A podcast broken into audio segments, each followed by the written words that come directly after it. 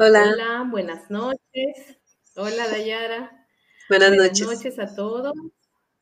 Eh, muchas gracias por acompañarnos a todos los que están hoy aquí con nosotras. Estamos en una nueva live de las Warmis, eh, como, todas las, como todos los miércoles, las cuartas aquí en Brasil. Eh, estamos todavía dentro del programa de live que hicimos sobre el tema de racismo y migración. Eh, mucho para hablar desde que empezamos este tema. Hemos tenido diferentes invitados y hoy está con nosotros. Para nosotras es un honor que hayas aceptado la invitación, Dayara, de conversar. Para mí realmente es, mucha emoción conversar contigo. Eh, estamos con Dayara Tucano. Dayara Tucano es militante indígena, ella es feminista, es artista plástica, eh, ha hecho un maestrado, una maestría en la parte de derechos humanos y trabaja actualmente defendiendo los derechos humanos, especialmente de los indígenas. Eh, ¿Qué puedo decir más de ti? Eh, Dayara es corresponsal de Radio Yandé y hoy nos va a ayudar a entender un poco más este, todo este tema de la xenofobia y el racismo en la comunidad indígena. Eh, yo, yo te quería pedir en realidad que te presentes tú. Es importante hacer una introducción, pero sería bueno que tú te presentes un poquito y nos cuentes un poco de tu trabajo como militante, incluso de, de dónde te viene esa militancia, ¿no? Sería interesante conocerla. Bienvenida, Dayara. Gracias, querida. Buenas noches. Muchas gracias por la invitación. Entonces, bueno, yo me llamo Dayara. Eh, soy del pueblo Yepamasa, que más conocido como Tucano, y nosotros vivimos en la frontera entre Brasil, Colombia y Venezuela. Estamos en los tres países. Y um, eh, yo nací en São Paulo, eh, en un momento que era así del encuentro eh, de grandes asambleas de líderes indígenas que fueron los que construyeron el movimiento indígena nacional y también pues las leyes que tenemos hoy en el país, ¿no? que participaron de ese mo mo movimiento constituyente, ¿no? Y um, entonces, medio que crecí un poco escuchando las historias de, del movimiento indígena y después volviéndome adulta, grande, eh, resolví, eh, decidí también hacer una posgraduación en derechos humanos sobre el derecho a la verdad y a la memoria de los pueblos indígenas. Y también pasé a dedicar eh, mi vida, ¿no? Para intentar, pues, contribuir de alguna forma, ¿no? Eh, con nuestros pueblos, nuestros derechos, y hablar de, de, esos temas es lo que es lo que me motiva en el día a día. Entonces también soy coordinadora de la radio Yandé, que es la, una, es la primera radio web eh, indígena en Brasil. Y pues el activismo que yo he hecho va mucho en ese sentido de la comunicación y, y también tengo un trabajo como artista, ¿no? Que es lo que, lo que me, lo que me sustenta y, pero hoy en día todo, todas las cosas se están dialogando hacia alrededor de, pues de la identidad de, la realidad y, y, de los desafíos que los pueblos indígenas enfrentamos hacia, no apenas en Brasil, pero también alrededor del mundo. Exacto. Nayara, no sé, nos gustaría un poco comenzar eh, desde que yo vivo en Brasil, eh, he, visto mucho este preconcepto, esta, este prejuicio contra los indígenas, especialmente cuando se les ve inmersos en la sociedad moderna, ¿no? Y no hablo solo de la tecnología, sino haciendo maestrías, haciendo doctorados, ocupando cargos importantes. Y, y siempre hay como esa mirada de, qué raro que estés aquí, ¿no? Si tú eres indígena, pues tú deberías, no sé, creo que la, el imaginario colectivo los, los, quiere ver solo en medio de la selva, ¿no? Este, ¿Existe este preconcepto? Cuéntanos un poquito sobre esto. Sí, la verdad es que Brasil es un país muy racista, ¿no? Eh, y racista, pues, contra los negros y también racista principalmente contra los pueblos originarios, ¿no? Yo creo que nosotros, así como, pues, todos los que estamos aquí en el continente americano, del polo norte al polo sur, y que tenemos esa identidad indígena, pasamos por ese racismo que es muy estructural y que viene de toda esa historia de colonización. Y, pues, y esa historia de la colonización es la historia de la invasión de nuestros territorios y también de una cierta, eh, de un cierto combate a nuestras identidades también, ¿no? Entonces, pues, pues así, pensando en la historia eh, de hace unos 520 años para acá, eh, fuimos literalmente dicimados, ¿no? Entonces tenemos una, una población indígena que hoy lamentablemente es muy reducida y que mm, ha sobrevivido en todo el territorio nacional, pero que ha sobrevivido pues con mucha lucha ¿no? Y, que sobrevive también enfrentando esa cosa de, de, un imaginario colectivo donde el tal del indio está ya perdido en el medio de la selva, y que no tiene mucho lugar en esa sociedad que se construye en la ciudad ni en el campo, ¿no? Como si para ser indígena apenas deberíamos quedarnos ahí en esa en ese imaginario del pasado, ¿no? Entonces, pues de manera general a mí me parece que no, no es apenas en Brasil, pero alrededor del mundo hay, hay un racismo muy estructural que niega la, la presencia indígena dentro de la sociedad contemporánea.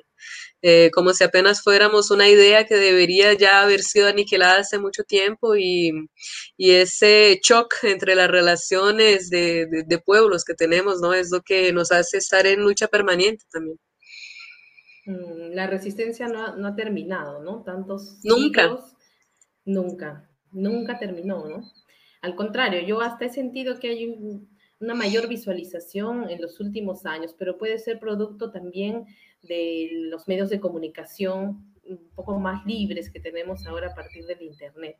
Yo siento que, hay un poco más de visualización, un poco más de, posicionamientos en algunos lugares, han logrado posicionarse, han logrado también batallar, a pesar de que las leyes son muchas veces letra muerta, pero estamos ahí batallando. Y dentro de los currículos de las escuelas, ¿no? Hay, un, hay una batalla muy fuerte. Eh, dentro de, esta, de este tema del currículo, ¿cómo está mm, escrito, cómo están enseñando o, cómo se maneja esto de la terminología indígena y la terminología indio aquí en el Brasil? Eh, pues ha sido un desafío muy grande, ¿no? Eh, como, como tú dices, en nuestra generación tenemos pues más acceso a las tecnologías y también más acceso a la educación superior, ¿no? porque eh, yo creo que así eh, somos el último grupo social, digamos, en Brasil que ha tenido un acceso a las universidades eh, a través de políticas afirmativas, ¿no? De inclusión. Y, apenas, a partir de este momento, pues que ha habido gente que ha conseguido colaborar un poco más en el sentido de crear materiales pedagógicos, digamos, ¿no? Para las escuelas. Y también, claro, que todo eso hace parte de una historia de, de, combate del movimiento indígena eh, para que se trate y se, se, se haga un proceso de justicia de transición, ¿no? De, de, una, de un derecho de reparación a las historias, a las memorias, ¿no? De nuestros pueblos y también al reconocimiento de nuestra presencia en la sociedad. Entonces tenemos una, una ley que fue proclamada en 2000 8, si no me engaño, que es la ley 11.645, que dice la obligación del Estado colocar en el currículo escolar el enseño de la historia y la cultura indígena y afro-brasileña. Y mm, eh, ese, ese tema debería ser un tema transversal, o sea, que esté presente en varias disciplinas, como por ejemplo el enseño de historia, de portugués, de artes principalmente, pero también que puede ser tratado en otras disciplinas en la escuela. Y, la verdad es que tienen poquísimos recursos porque los profesores, los enseñantes, ¿no?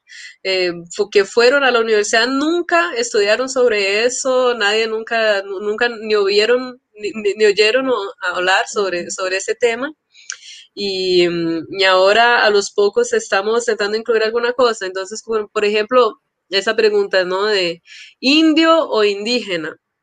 La palabra indio es problematizada a mí me parece que por todos los pueblos indígenas alrededor del mundo, hasta porque esa palabra es una palabra que nació en Europa, nació en, esas navegaciones de conquista, ¿no? De una gente muy loca que se perdió, que quería ir a la India, pero se perdió en el medio del camino y llegaron muertos de hambre y todos enfermos aquí en América y nosotros los descubrimos muriendo en la playa, ¿no? Y entonces cuando nos referimos a nosotros, eh, y, me parece que hay un consenso también en el movimiento movimiento indígena alrededor del mundo, porque está en los tratados internacionales de los derechos indígenas, es que nosotros somos pueblos originarios, indígenas o autóctonos, ¿no?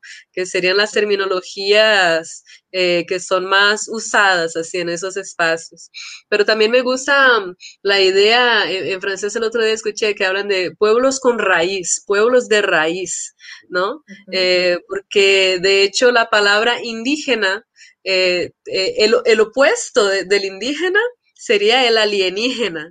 El indígena es el pueblo que pertenece a una tierra, pero los pueblos indígenas tenemos una relación con nuestros territorios de, de, pertenecimiento identitario que es mucho más antigua y compleja de, los que tienen, de los que nacen en esa cultura occidental que, que es fruto de todo ese proceso colonial, ¿no? ¿Cuántas ah, aldeas existen hoy en día? ¿Cuántas etnias existen en Brasil? ¿Y cuántas lenguas? Eh, me quedé sorprendida yo el día que descubrí que eran muchísimas. ¿Tienes una idea de cuántas Entonces eh, nosotros, se han logrado conservar, no? Sí, e, en Brasil nosotros somos considerados como siendo aproximadamente 350 pueblos indígenas, naciones indígenas, ¿no? Distintos, eh, que tenemos allí, allí unas 240 lenguas indígenas vivas, no más que claro que hay algunas de esas lenguas que son habladas como por cuatro o siete personas, ¿no? No son todas que son así, que, que, que, que haya mucha gente que hable, pero sí somos una enorme diversidad de pueblos y de culturas y de visiones de mundo distintas, ¿no? Y que somos indígenas también. Eh, Sabemos eh, que la, historia es responsable de, la historia, ¿no? Contada por los europeos es responsable de ese, esa, esa, percepción errada de lo que es el indígena o el del pueblo originario, como bien decías. Pero actualmente, ¿cómo podríamos eh, separar un poco los conceptos de identidad racial y de identidad étnica? No sé si nos puedes conversar un poquito de esto. Sí, es una cosa muy compleja, ¿no? Porque, eh, como estaba diciendo, nosotros vivimos racismo, somos víctimas del racismo, pero eso no quiere decir que seamos una raza, ¿no? Porque ser indígena es pertenecer a una etnia, a un pueblo que tiene una memoria que es anterior a la historia de esa colonización. Entonces, y también tenemos pueblos indígenas en todos los continentes. Hay indígenas africanos, hay indígenas europeos, blanquitos de los ojos azules, que son el pueblo Sami, eh, hay indígenas asiáticos, hay indígenas en Oceanía y hay muchos pueblos indígenas en América también. Entonces, eh, hay que entender que la diferenciación eh, de una identidad indígena es principalmente una identidad étnica y que cuando, cuando nosotros nos reconocimos, nos afirmamos cuanto indígenas, estamos diciendo que nosotros pertenecemos a un pueblo y que también que este pueblo nos reconoce, que este pueblo sabe que nosotros hacemos parte de, él. ¿Cuál es, ¿Cuál es el papel de las mujeres? Cuéntanos un poco, nosotros somos un colectivo de mujeres inmigrantes, eh, nos interesa mucho saber cuál es el rol actual, si, si ejercen un rol importante, eh, si hay muchas como tú que están en la, en la, en la militancia. Cuéntanos un poco sobre las mujeres. Bueno, ah, las mujeres, pues estamos ahí, siempre estuvimos, ¿no?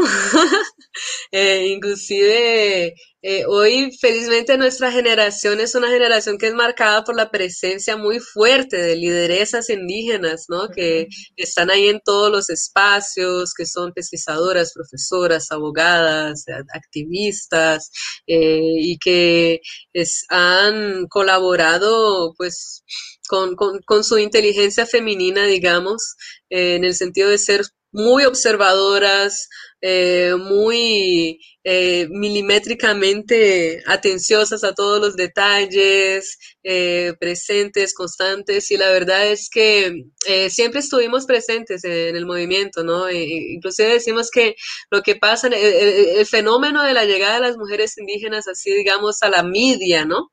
A parecer es que estamos andando lado a lado de los hombres y que tradicionalmente siempre participamos, participamos de las reuniones, porque la verdad los grandes jefes, los, caciques, antes de tomar una decisión, ellos tienen siempre que consultar a sus esposas y ellos son como eh, mensajeros de, aquello que las mujeres ya han discutido y decidido entre sí, ¿no?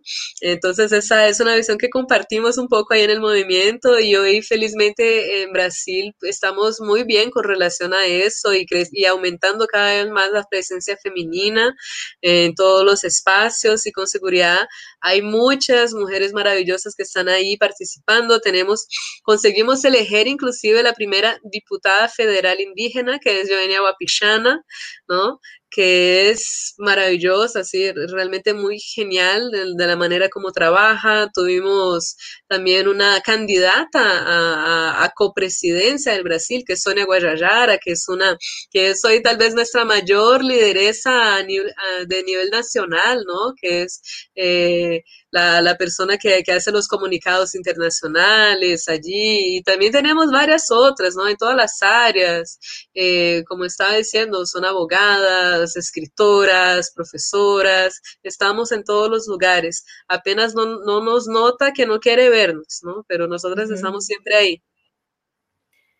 Y, volviendo a ese punto de, que no, no, las nota quien no quiere verlas. Eh, yo sé que, el contexto político actualmente es bastante difícil en Brasil y, tampoco quisiera entrar en detalles, pero ¿qué más se podría hacer en esta lucha, ¿no? Por, contra el racismo, contra el, prejuicio, contra el preconceito. ¿Qué más se podría hacer, eh, además de, de, la cuestión en las escuelas, de la formación de los docentes?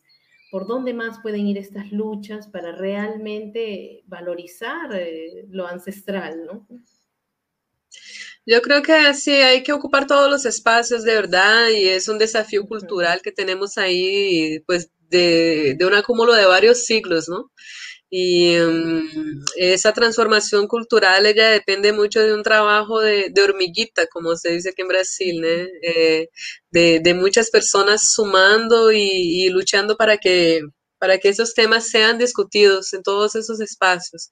Entonces hay que estar presente en la comunicación de las grandes medias, hay que producir, escribir, hay que leer autores indígenas, hay que ver películas indígenas, escuchar músicas indígenas, eh, saber que estamos presentes y, eh, y cuando somos profesionales en alguna área donde sea relevante, eh, y, y, a mí me parece que en todas las áreas es relevante, ¿no?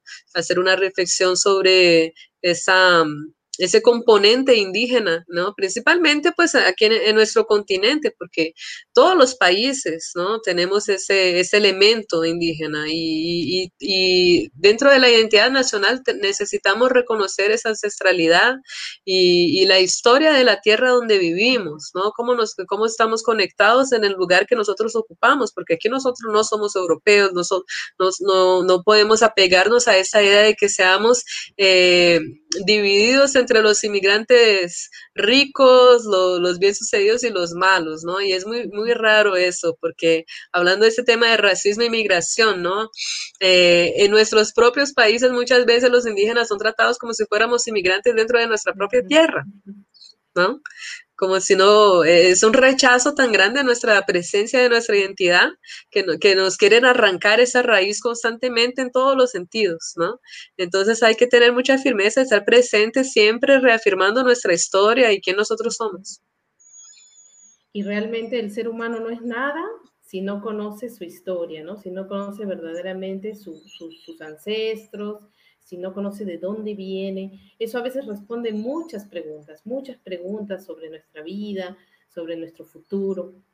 Y eso nos, nos puede llevar al tema de decolonización. ¿Qué, qué sería para ti la decolonización? Mira, eh, personalmente bueno, hoy se discute mucho esa cosa de la descolonización, descolonización o de la decolonización. Personalmente, a mí me, me gusta más la palabra contracolonización porque me parece que es como una danza, ¿no? Eh, que, que, en colonia es como si fueran dos personas bailando y de repente ese que, que se cree el colonizador comienza a pisarle el pie a la, a la dama, digamos, ya que estamos hablando de mujeres indígenas, ¿no? Eh, y, y, para descolonizar esa persona va a, tener que, va a tener que quitarse un poquito ese pie, ¿no? De donde, de donde duele, de donde incomoda, y entender que existe espacio para todos los pies, ¿no? Y como existe espacio para todos los pies, nosotros, en cuanto a indígenas, también tenemos que avanzar algunos pasos, ¿no? Y aprender a equilibrar el diálogo entre esas culturas, entre esos mundos, y también equilibrar el diálogo entre esas relaciones de poder, ¿no? Eh, de todas eh, las violencias que, que se instalan eh, cuando uno cree que puede oprimir o retirarle alguna cosa al otro. ¿No? Entonces, pues como partes de la sociedad, nosotros también construimos sociedad juntos. Nosotros también, en cuanto indígenas, y yo digo alrededor del mundo, no apenas en Brasil, nosotros hacemos parte viva, ¿no? Y constante de la historia de nuestro planeta, de nuestras culturas, y necesitamos tener nuestro espacio reconocido porque nosotros no somos fantasmas, no somos invisibles, no somos hechos de viento, tenemos carne, tenemos tierra, tenemos historia y tenemos palabra para compartir. Tenemos ya aquí algunas preguntas antes que se nos acumulen. Hay, hay varias personas aquí ya interactuando. Dice, hermoso aporte. Una pregunta, ¿qué piensa Dayara sobre la propuesta de un camino para la descolonización de Brasil, sea convertirse en un país plurinacional como Bolivia? Es Giovanna que pregunta. Entonces, esa cosa de los países plurinacionales a mí me encanta mucho, ¿no? Eh, y cuando, volviendo para la historia de lo que yo entiendo como contracolonización, por ejemplo, ¿no? Eh, para mí contracolonizar es reafirmar eh, nuestra esencia indígena, ¿no? En la práctica, practicando nuestras lenguas, practicando nuestras verdades, la fe o nuestras visiones de mundo, nuestras cosmovisiones, como dicen los antropólogos, ¿no? Entender que eso no, que eso también es ciencia, también es conocimiento, ¿no?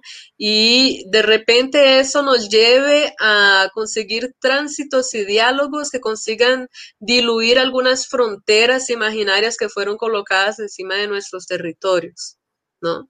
Eh, y, y hoy en este momento en que pues estamos viviendo esa crisis de la pandemia y yo no sé qué, y también que no es apenas la crisis del, coronavirus, pero que también es la sexta mayor extinción en masa eh, de la vida en el planeta, que también son todas esas mudanzas climáticas y todas las consecuencias económicas, los conflictos políticos que estamos viviendo y que se están anunciando cada vez peores.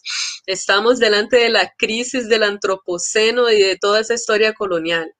Y, para contentar, intentar construir alguna propuesta diferente de cómo vamos a continuar viviendo en este planeta, tenemos sí que cuestionar eh, cómo se organiza nuestra sociedad y repensar fronteras.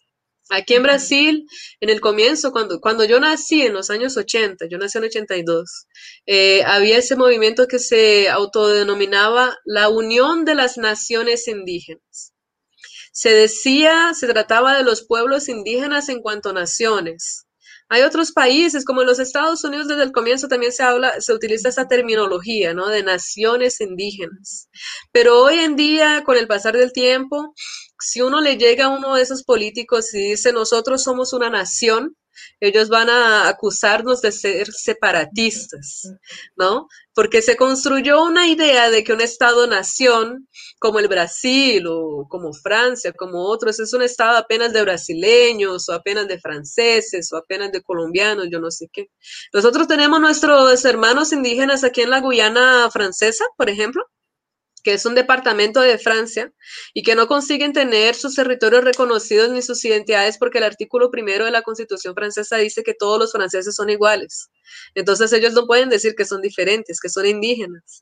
Mira qué raro, ¿no? Y eso hace parte de una construcción democrática. Claro que tenemos que defender la, la igualdad de derechos, de libertades, de todo eso, pero necesitamos reconocer la diversidad, la importancia de la diversidad, de la biodiversidad, de la diversidad cultural y entender cómo podemos crear relaciones entre eso. Entonces, eh, pensar un, una construcción de países plurinacionales aquí en América Latina me parece un proceso súper interesante interesante, pero al mismo tiempo muy complejo eh, y, problemático cuando se reafirman las mismas fronteras eh, nacionales, porque esas fronteras ellas fueron construidas y nosotros, bueno, quien fue a la escuela, que lo aprendió más o menos, porque aquí en Brasil ninguém les enseña a los niños sobre Simón Bolívar, por ejemplo, ¿no? Los brasileños, ah, los brasileños tratan el termo bolivariano como si fuera un insulto, como si fuera un, una cosa medio comunista, sí, ¿no?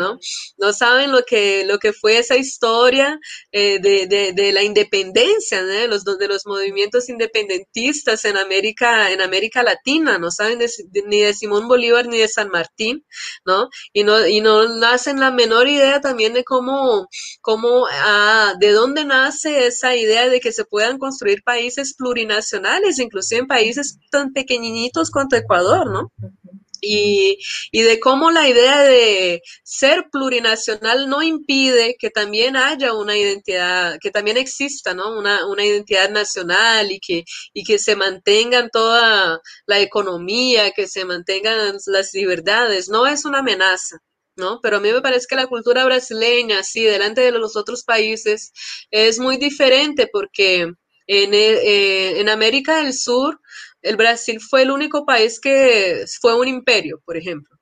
Pero el, el, imperio más raro de todos los imperios, porque la verdad fue el príncipe de Portugal que resolvió autodefinirse emperador del Brasil y así se mantuvo una cultura de las oligarquías que, que se mantienen hasta hoy en la política, ¿no? Eh, son oligarquías como que, que, que, dominan los mercados, las industrias y todo más y que, y que mantienen de cierta forma ese racismo y esas dinámicas de poder de, lo, de los, escra los de verdad. ¿no? Entonces, eh, el nacionalismo brasileño, él tiene algunas cosas muy diferentes de, de, la experiencia que yo conozco, así que yo pues crecí en Colombia y tal, ¿no? Pero, pero de, de cómo se entiende la idea de, una, de, de pertenecer a, un, a, una nación en, en, en, nuestros países vecinos, ¿no? Eh, sí esa, esa separación de, del Brasil, del resto de América Latina, es, es de, realmente bien triste. Es, eh, se considera fuera de América Latina. Cuando hablan de América Latina, hablan como, como otra cosa. ¿no? Es rarísimo, es muy eh, difícil no encontrar un brasileño que se diga, no, yo soy latinoamericano. Sí, Ellos creen que es una cosa híbrida, es como una sí. quimera, ¿no? Y, y, es triste en realidad, ¿no? Porque en realidad podría ser una, una América mucho más unida, pero eh, la, la mirada del Brasil hacia los otros países, probablemente también por la lengua y otras cuestiones, es como si fuera otra cosa. Y realmente yo me he topado con muchos también, yo soy peruana, y me he topado con muchos que no saben dónde está el Perú y, y se imaginan como una cosa así muy, muy lejana, y cuando les digo que, está, que comparte fronteras, se quedan sorprendidos y, y profesionales, o sea, personas que, que podrían tener una, una geografía, ¿no? Sí, sí, mínimamente, ¿no? Nadie le pide que sepa más allá, pero Aquí, además, de, además de esa historia del imperio brasileño, ¿no? Uh -huh. También hay que, hay que recordarse que fue el último país que, que acabó con la esclavitud, ¿no? Uh -huh. a, a, a, la aurora del siglo XX. Entonces hay, hay, es una cosa que todavía está muy presente en esa, en esa cultura brasileña, sí, es rarísimo. Uh -huh. y, um, y, también después, cuando, y en el comienzo del siglo XX, también hubo un movimiento muy fuerte que también pasó en otros países, pero aquí pasó de una manera muy peculiar, que cuando se acabó la esclavitud, lo que hicieron fue importar, importar europeos pobres, ¿no? Para, para aumentar la industria, esas cosas. Entonces hubieron momentos así de grandes migraciones, eh, principalmente pues de Italia, una migración grande también de Alemania, de Polonia, trajeron japoneses, así como quien diría blancos más inteligentes que van a hacer otras cosas que los indios y los negros no van a hacer. Y, y hay una historia de que los indios en Brasil eran considerados perezosos o muy rebeldes, porque no conseguían ser esclavizados, porque todo el mundo se escapaba. Entonces, y también Brasil fue el país que más eh, secuestró indígenas africanos, negros, para traerlos aquí en un régimen de esclavitud y colocarlos en el trabajo forzado. Y después de que se acabó esa esclavitud oficial, porque la verdad es que continúa hasta ahora, todos lo sabemos, y yo creo que continúa en todos los países también, ¿no? Eh, y se trajeron otros pobres, otros pobres condenados, pero europeos, ¿no? Y construyeron esa dinámica de hacer medio una política de blanqueamiento del país, pero yo no creo que fue tan bien sucedida así, digamos, en la piel de la gente, porque la verdad es que son muy, muy mixigenados, ¿no? Eh, pero con lo que consiguieron fue un emblaquecimiento de la cabeza de esa gente que cree que es que tiene que heredar mucho más de Europa de que la propia tierra. ¿no?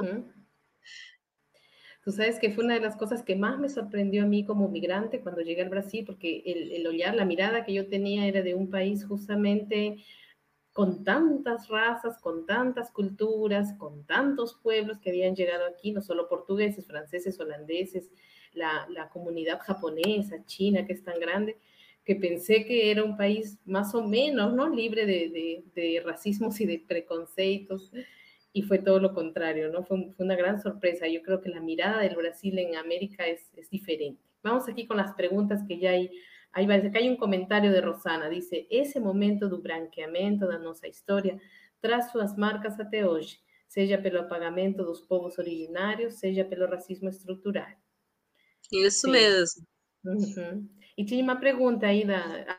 Ai, estoy hablando portugués. Había una pregunta de, de Cori, dice Dayara, ¿Cómo es esa situación de su nación en relación a las fronteras de los tres países, Brasil, Colombia y Venezuela?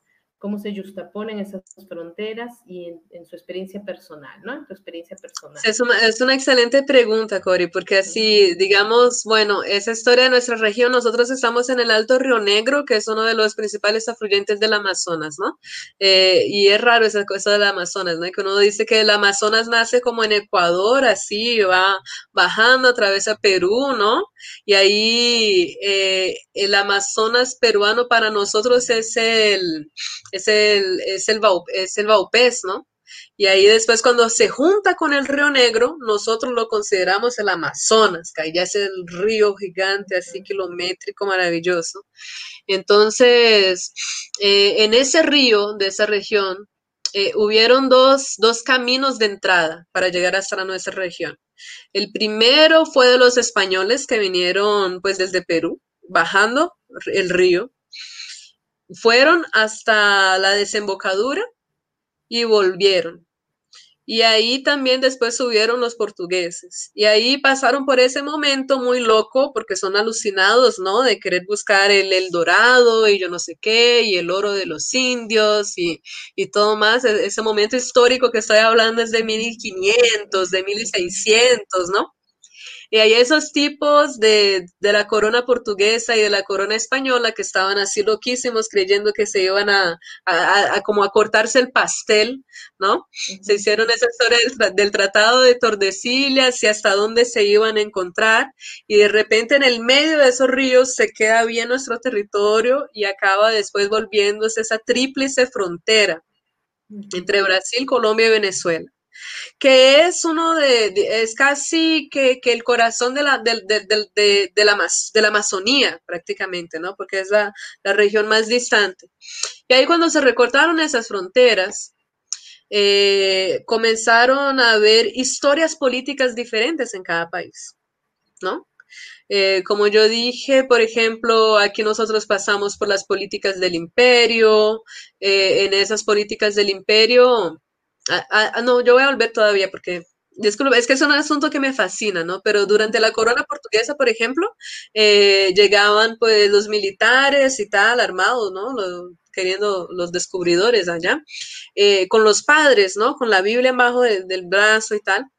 Los misionarios eh, jesuitas, pues, estuvieron muy presentes, ¿no? En todo el continente americano hasta que hubo también discusiones en la iglesia y después con el imperio, cuando llegó el, eh, imperio, eh, al final del reinado, la verdad, eh, los portugueses expulsaron a los jesuitas y trajeron a otros grupos católicos también. Entonces en nuestra región se instalaron los salesianos.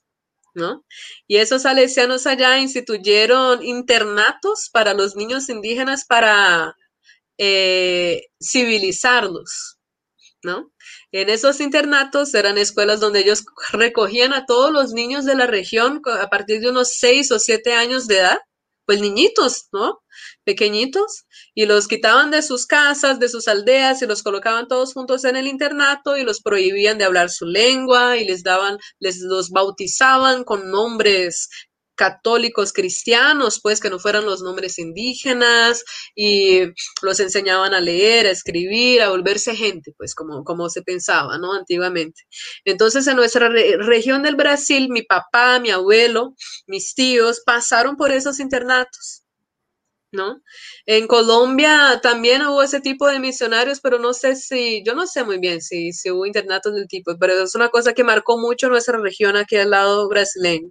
Y la presencia católica también prohibió la lengua y prohibió todos los rituales, en, fin. Fue una historia muy, muy triste, ¿no? De, de, de ese modelo también de esclavitud, de todo eso. En cuanto del lado colombiano, por ejemplo, eh, que es donde los ríos son un poco menores, más chiquitos, así, porque en Brasil todavía ya estamos en los ríos grandes, ¿no? Es un, el, Amazonas va creciendo, va engordándose con los afluyentes, entonces estamos en territorios que son más accesibles, digamos. Del lado colombiano ya son territorios que son más difíciles de llegar. Y ahí con la construcción de esa cosa de, de, las independencias y cómo se fue construyendo la, la, República de, Colombia y después en el último siglo principalmente esa guerra civil que tenemos allá, ¿no? De la, de la presencia de, la, de las FARC, de los paramilitares, de, todo eso. ¿no? Eh, ese nuestro territorio se quedó medio que escondido, atravesado por un cinturón de, otros conflictos que, que, que, sucedían en Colombia. Entonces la historia de, la Amazonía, donde viven nuestras familias, de esa gran familia de los pueblos tucanos y sus hermanos, tienen una experiencia política diferente del lado colombiano y del lado brasileño y del lado venezolano. Y a veces parece muy raro como se corta, se cortaron los diálogos, porque inclusive si las, las personas continúan hablando las mismas lenguas, es, eh, indígenas, ellos hablan lenguas de los colonizadores diferentes, ¿no? En Colombia se habla español, en Brasil se habla portugués, eso ya va dificultando las relaciones. Eh, y, y, también esa idea de, la identidad nacional que es colocada encima de nuestras cabezas y de nuestros territorios va disminuyendo eh, los diálogos y los tránsitos entre, entre, entre nuestra propia familia, ¿no? Es muy, es muy complicado. Entonces, en nuestro pueblo tucano, por ejemplo, eh, nosotros tenemos una tradición que es exogámica. Quiere decir que tucano no se casa con tucano, que apenas nos casamos con otros pueblos. Eh, y es patrilinear. Entonces, los tucanos son los hijos de los hombres tucanos. Mi papá es tucano, entonces yo soy tucano también. Pero mi mamá es colombiana. mi, mamá, es guambiana, ¿no? Y, y eh, eso es tradicional. Tenemos muchas personas que son, eh, que tienen padre y madre, digamos, de los dos lados de la frontera. Eh, y, de, y, de, esos pueblos distintos, pero que al final de cuentas, dependiendo de dónde nacen o de dónde viven, acaban recibiendo una única nacionalidad que es, sea la brasileña o la colombiana. E, es, es interesante. Y, y, yo personalmente me pregunto, sí, cómo que podemos medio que recuperar esa, esa comunicación y ese tránsito dentro de nuestra grande familia, ¿no? Porque si se considera como, digamos, el tronco lingüístico, así de, de todos los pueblos que compartimos una cultura que tiene pues muchas similitudes y tal. Eh, somos los pueblos de la cobra de la, de la anaconda, ¿no? De la, de la canoa anaconda. Somos los pueblos de los jaguares del Yurupari. Nuestro territorio, la verdad, se extiende desde Ecuador hasta Brasil por todo el río Amazonas y ahí cómo nos quedamos. ¿qué es lo que vamos a hacer? ¿No? Si, estamos todos pues, enfrentando las mismas dificultades, la pobreza, la marginalización, eh, la negación de nuestros gobiernos, la falta de políticas públicas que nos permitan hacer, tener una libertad y de repente una facilidad de conectarnos y, dialogar entre nosotros mismos. Es, estábamos conversando el otro día sobre ese tema de las fronteras, es, bien complejo, ¿no? Porque después llegan otros factores, como dijiste, ¿no? Como el, narcotráfico, las propias guerras internas de cada país, en Perú el terrorismo, hubieron tantos otros factores que luego complejizaron más, ¿no? Complejizaron más toda esta, esta historia que tenemos, pero que al final, como dices, también nos atraviesa a todos no solo geográficamente, ¿no? sino que en, muchas cuestiones eh, los pueblos amazónicos son bien parecidos, son muy, muy parecidos, sobre todo en la cosmovisión.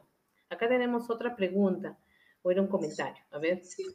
A mí me gustaría complementar, porque yo creo que esa cosa, estábamos hablando de, de los plurinacionales, ¿no? A mí me parece que nosotros tenemos pueblos que son transnacionales. Nosotros atravesamos esas fronteras y somos muchos pueblos transnacionales, ¿no? Eh, eh, a, lo largo de todas esas fronteras que pues fueron medio que recortaditas ahí en el mapa, ¿no? Pero que tenemos pueblos que están en varios países, en varios territorios. Nuestros territorios, inclusive como tenemos culturas que son de tránsito, a veces se pueden sobreponerse también. No es un territorio que sea únicamente tucano, como estaba diciendo, ¿no? Nosotros somos exogámicos, entonces nuestro territorio tucano está, hace parte, también está junto con los territorios de varios pueblos, así también funcionan los guaraníes, por ejemplo, y, y otros pueblos enormes, otros pueblos chiquitos, pero que también mantienen esa, esa cosa del tránsito entre esos territorios. Y todo eso debería ser enseñado en las escuelas. Yo pienso que con seguridad. Eso, sí, todo, todo, la cosmovisión, la geografía, todo. Vamos con esta pregunta. Dice Piero, buenas noches. ¿Consideran que es posible utilizar las actividades artísticas como medio de expresión e integración multicultural desde la educación escolar para mitigar el racismo? Claro, hasta porque con seguridad es dentro de esa cosa de la educación escolar y de las lenguajes artísticas que se enseña el racismo también. No, yo no sé, aquí, aquí en Brasil tenemos un día que es el Día del Indio, el 19 de abril es una, fecha que pues fue escogida históricamente para, eh, digamos, celebrar o silenciar también, ¿no? Esa, esa cosa de la cuestión indígena y que es la fecha que las escuelas utilizan para, para hablar de los indios. Y ahí cuando, cuando los, los, niños van al jardín de infancia, por ejemplo, y van a aprender sobre los pueblos indígenas, además sobre los indios, porque no aprenden sobre los pueblos indígenas. Ellos van a hacer, a, colorir dibujitos como de aquellos, de aquella figura del indio como de, del pájaro loco, ¿sabes? esa cosa de, los dibujos animados de los años 40, donde era de, de indios y cowboys, una cosa súper superficial. Eh, van a hacer cocares de cartolina, van a pintarse la cara de cualquier forma y decir, y hacer, uh, uh, uh, a repetir una serie de, de, estereotipos. de estereotipos, sí, de estereotipos súper racistas, ¿no?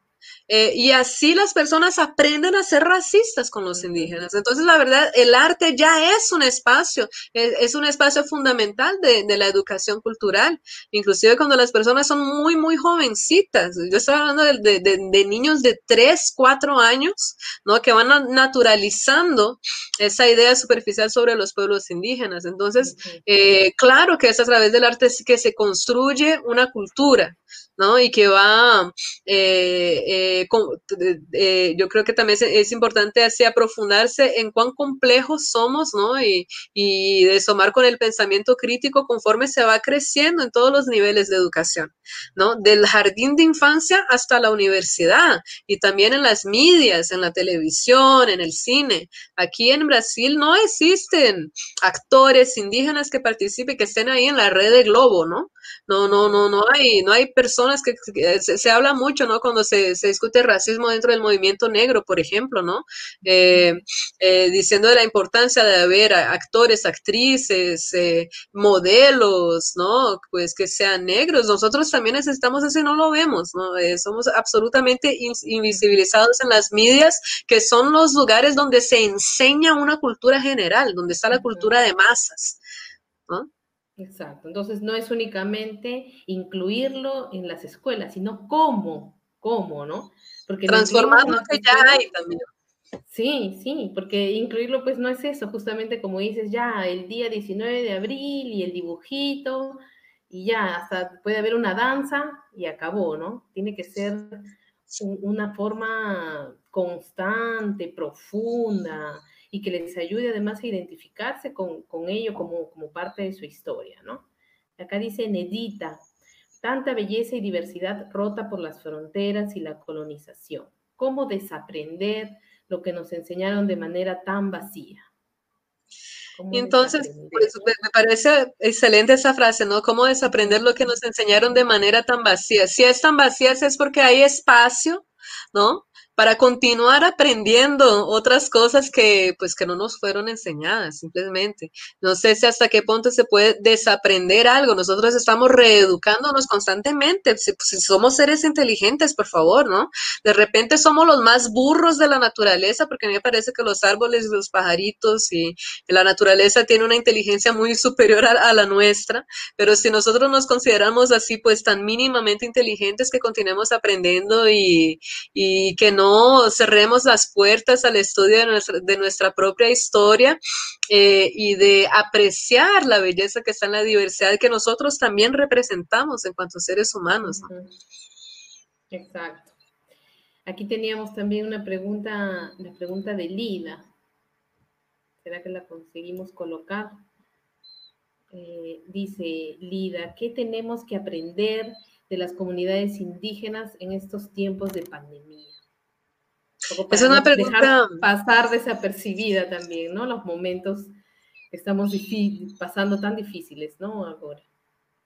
Sí, esa cosa, esa pregunta de qué tenemos que aprender con los indios es una cosa que nos preguntan el tiempo todo como si nosotros fuéramos el secreto de, pues, de la, eh, de, la salvación del mundo o tuviéramos alguna, alguna magia, una cosa así, eh, porque conseguimos sobrevivir de alguna forma, ¿no? Pero la verdad es que yo pienso así, eh, si, si hoy en día nosotros estamos aquí afirmándonos como indígenas, ya quiere decir que nosotros somos la prueba absoluta de que la colonización es una farsa. Porque si la colonización fuera completa y real, nosotros no estaríamos aquí. Entonces, si existimos, la colonización tiene sus fallas que pueden romperse, que puede eh, desconstruirse mucha cosa de esas narrativas, ¿no? Eh, y si tenemos alguna cosa para aprender, de repente, el otro día vi una mujer, yo creo que irlandesa, y me dijo, ay, no, ¿qué tenemos que aprender con la sabiduría indígena? Necesitamos de más sabiduría indígena. Yo dije, bueno, de repente hay una inteligencia en la sabiduría, en la sabiduría de nuestros pueblos de cómo haber conseguido sobrevivir, pero la sabiduría que nosotros necesitamos hoy en día es la sabiduría de los no, de los no indígenas, que, que tengan sabiduría para parar de matarnos, ¿no? Eh, porque la verdad es que nosotros aquí, en tiempos de pandemia, de coronavirus, estamos enfrentando que hace unos 520 años de pandemia, de, ser, de, de, estar, ¿no? de estar en el grupo de riesgo, como se dice, ¿no? Siempre los más frágiles, los más eh, em, achingidos, ¿no? Los más, los, los más vulnerables y y dentro de, todas las historias de las, de las pandemias, sea de las gripes o de los arampiones o todas esas cosas que nos, que nos mataron, siempre fueron eh, enfermedades que inclusive fueron usadas como armas biológicas contra nuestras poblaciones. Y, y la verdad es que siempre tuvimos que escaparnos hasta que nos acorralaron ¿no?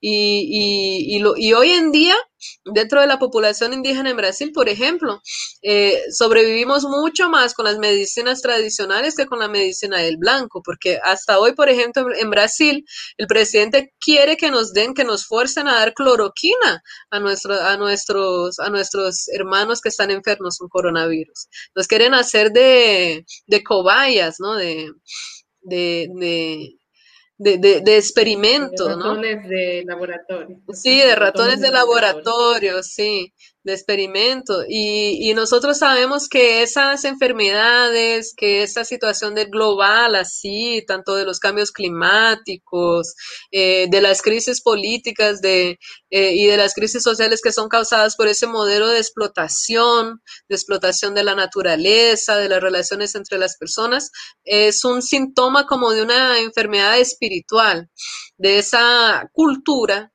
yo no voy a decir, ni de los blancos ni de esa gente, pero de esa cultura que se cree que es dueña de la naturaleza y que puede explotarlo todo y que sin darse cuenta se está envenenando y matando, se está en un proceso de suicidio colectivo muy fuerte. ¿No?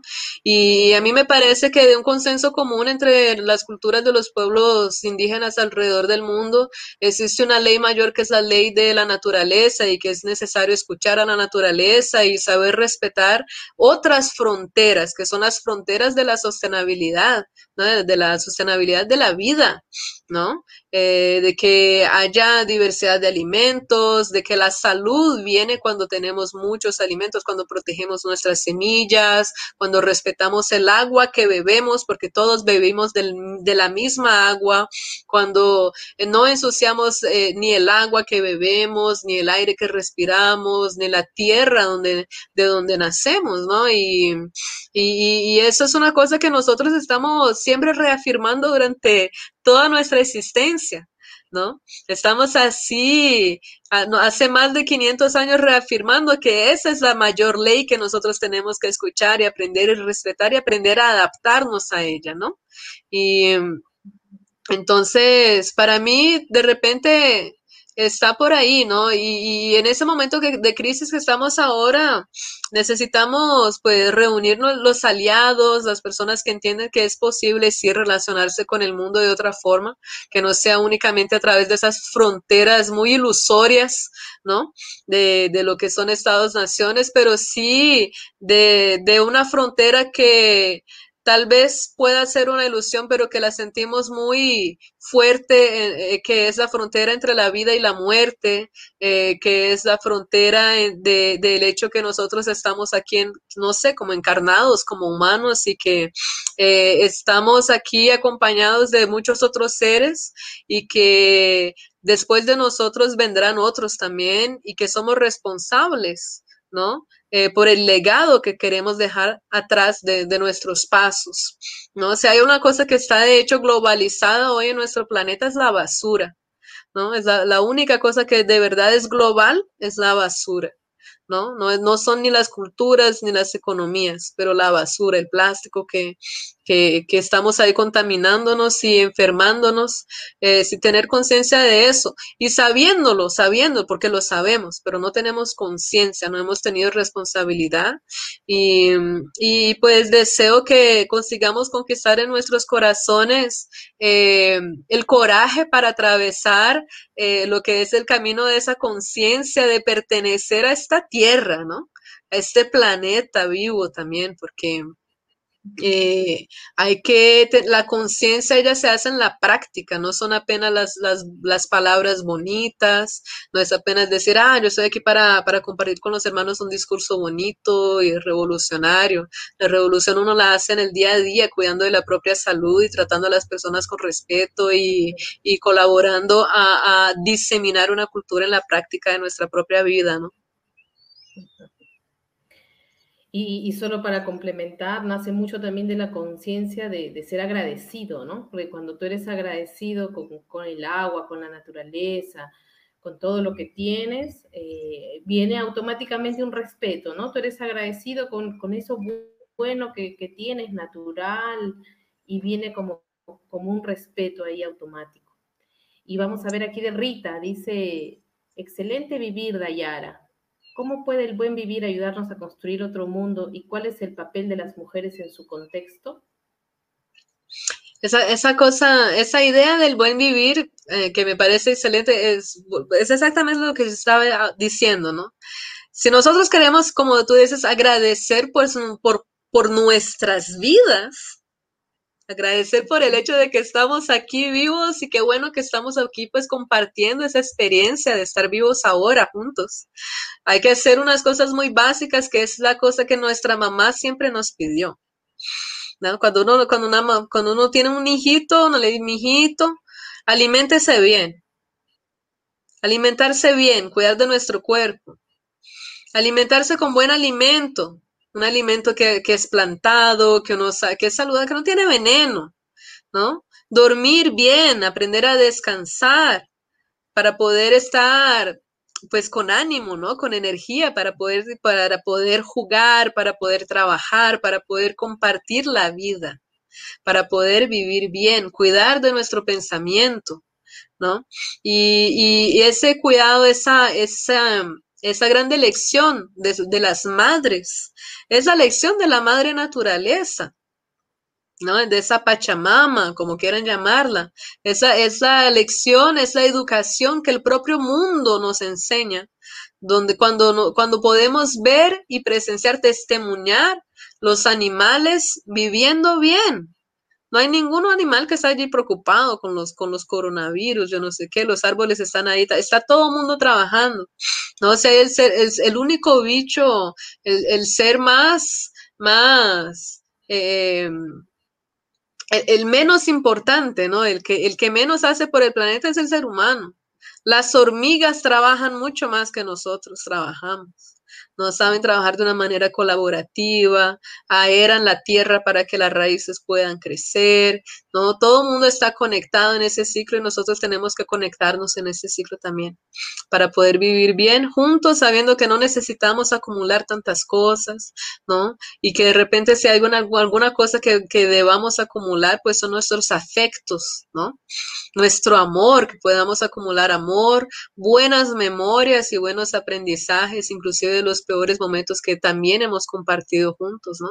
Eh, celebrar la memoria de nuestros pueblos es para no olvidarnos y no repetir los errores, el sufrimiento por, el, por lo cual también hemos pasado. ¿No? Y en ese sentido tenemos que celebrar todas las ancestralidades, inclusive también la ancestralidad europea, recordarse, ¿no? De, las guerras, de los momentos de hambre, ¿no? De, del sueño de querer construir una sociedad juntos. Eso es vivir bien, ¿no? Y, no, y cuando se vive bien y que no se desea ni acumular ni explorar al otro, ahí podemos compartirlo todo. Dayara, ya tenemos que ir cerrando. Eh, yo creo que muy poderosas tus últimas palabras. Voy a aprovechar para hacer el cierre. Eh, en realidad son, son como invitaciones a reflexionar, ¿no? Nada, nada firmado así bajo en, tabla de piedras, simplemente es para que todos vayamos reflexionando, para que lo pensemos, para que eh, respetemos nuestros ancestros, para que respetemos la naturaleza. No sé, yo creo que también este periodo nos, nos ha convidado a reflexionar desde, desde muchas, muchas formas de vida ¿no? que, estábamos teniendo y abusando. Y, y nada que ver con, con, indígenas ni nada, todos tenemos que, que reflexionar y, transformarnos, ¿no? Todos en absoluto. Eh, muchas gracias, Dayara, por estar con Ajuarmis. Muchas gracias a todos los que acompañaron la live. La, live va a quedar en nuestra fanpage de las Warmis, va a quedar también en YouTube. Entonces pueden acompañarla, pueden volverla a ver, revisarla, tomar apuntes, volverlos a escuchar si les gustó, si no, aconsejarla para alguien más, darle un like. Muchas gracias a todos los que nos acompañaron y gracias Dayara una vez más. Eh, un abrazo afectivo a todas las mujeres indígenas y no indígenas esta noche, a todas las mujeres, porque gracias a, ella, a ellas también este, las personas reciben los cuidados, están haciendo unos cuidados enormes en esta época, ¿no? Tan difícil. Y gracias a todos en realidad. Buenas noches. Buenas gracias, noches, querida. Buenas noches a todos. Muchas gracias. Y pues nos vemos. sí. Bye.